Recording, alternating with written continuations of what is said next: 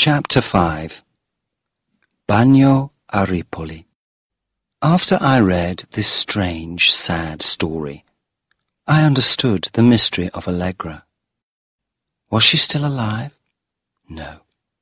But her ghost was still in the world. The little girl in my room was the ghost of Claire Clairmont's Allegra.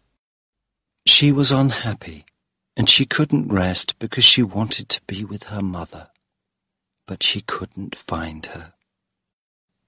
She knew that her mother was at Bagno a Ripoli, but she didn't know how to get there. So her unhappy ghost lived and waited in the body of Allegra Henderson, Chiara's daughter. At night, it left Allegra's body and came to my room for help. Then poor Allegra died of fever, just like Claire's Allegra. But the ghost couldn't rest. It had to find another child's body. Who is the child? I asked myself. Who is the next Allegra? Allegra 3. But I already knew the answer. My Italian family in Florence had a little daughter.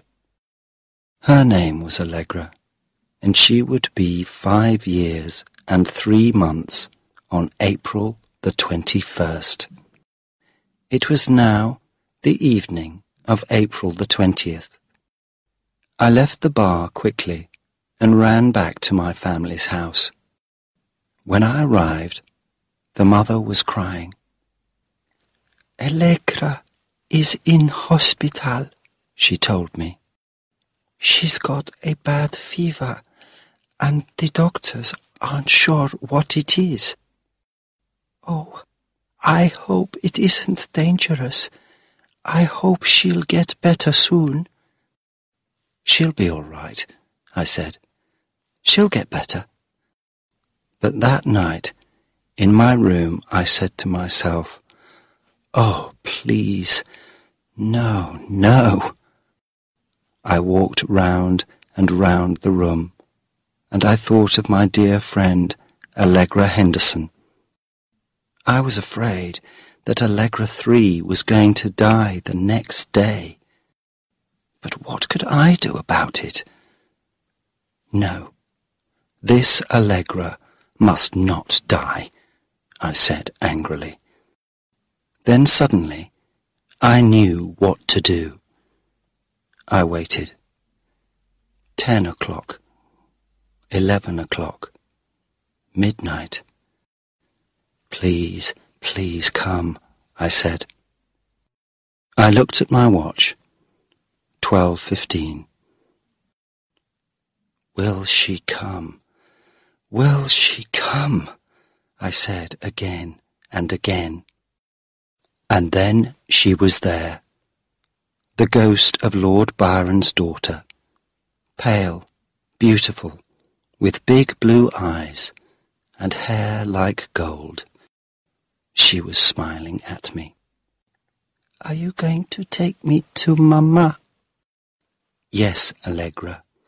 We're going to Bagno a Ripoli. But we must hurry. Come on. Let's go. She laughed happily. Oh, thank you. You're so kind. I took her cold little hand. We went out of the house and got into my car. I drove very fast through the night. Oh, I'm going to see my dear Mamma, Allegra said. I'll be with her after all these years. We'll be so happy. I loved her, and she loved me. But Papa took me away from her, and he sent me to a convent school. I didn't like it there. It was so cold and quiet. Mamma didn't come, and Papa didn't come. Why didn't they come? But then she laughed and began to sing an Italian song. When we arrived at Bagno a Ripoli, she jumped out of the car and looked around. Where is Mamma? she cried. Follow me, I said. We went into the cemetery, and I took her to Claire Clairmont's tombstone. She's here, I said. Your mamma is here. Allegra read the name on the tombstone. Mamma, she called. Are you here? It's me, Allegra. I'm here. Your Allegra is here. She was crying with happiness.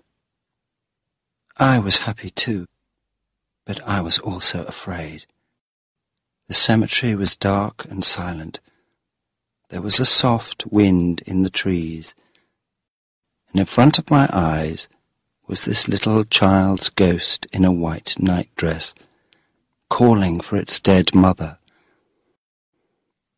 Yes, I hear you, Mamma, Allegra cried. I'm coming. I'm coming. And very slowly the ghost of Allegra began to disappear, and her voice was slowly going away. Wait for me, Mamma. I'm coming. I'm coming. And then the ghost wasn't there. Allegra was with her mother at last.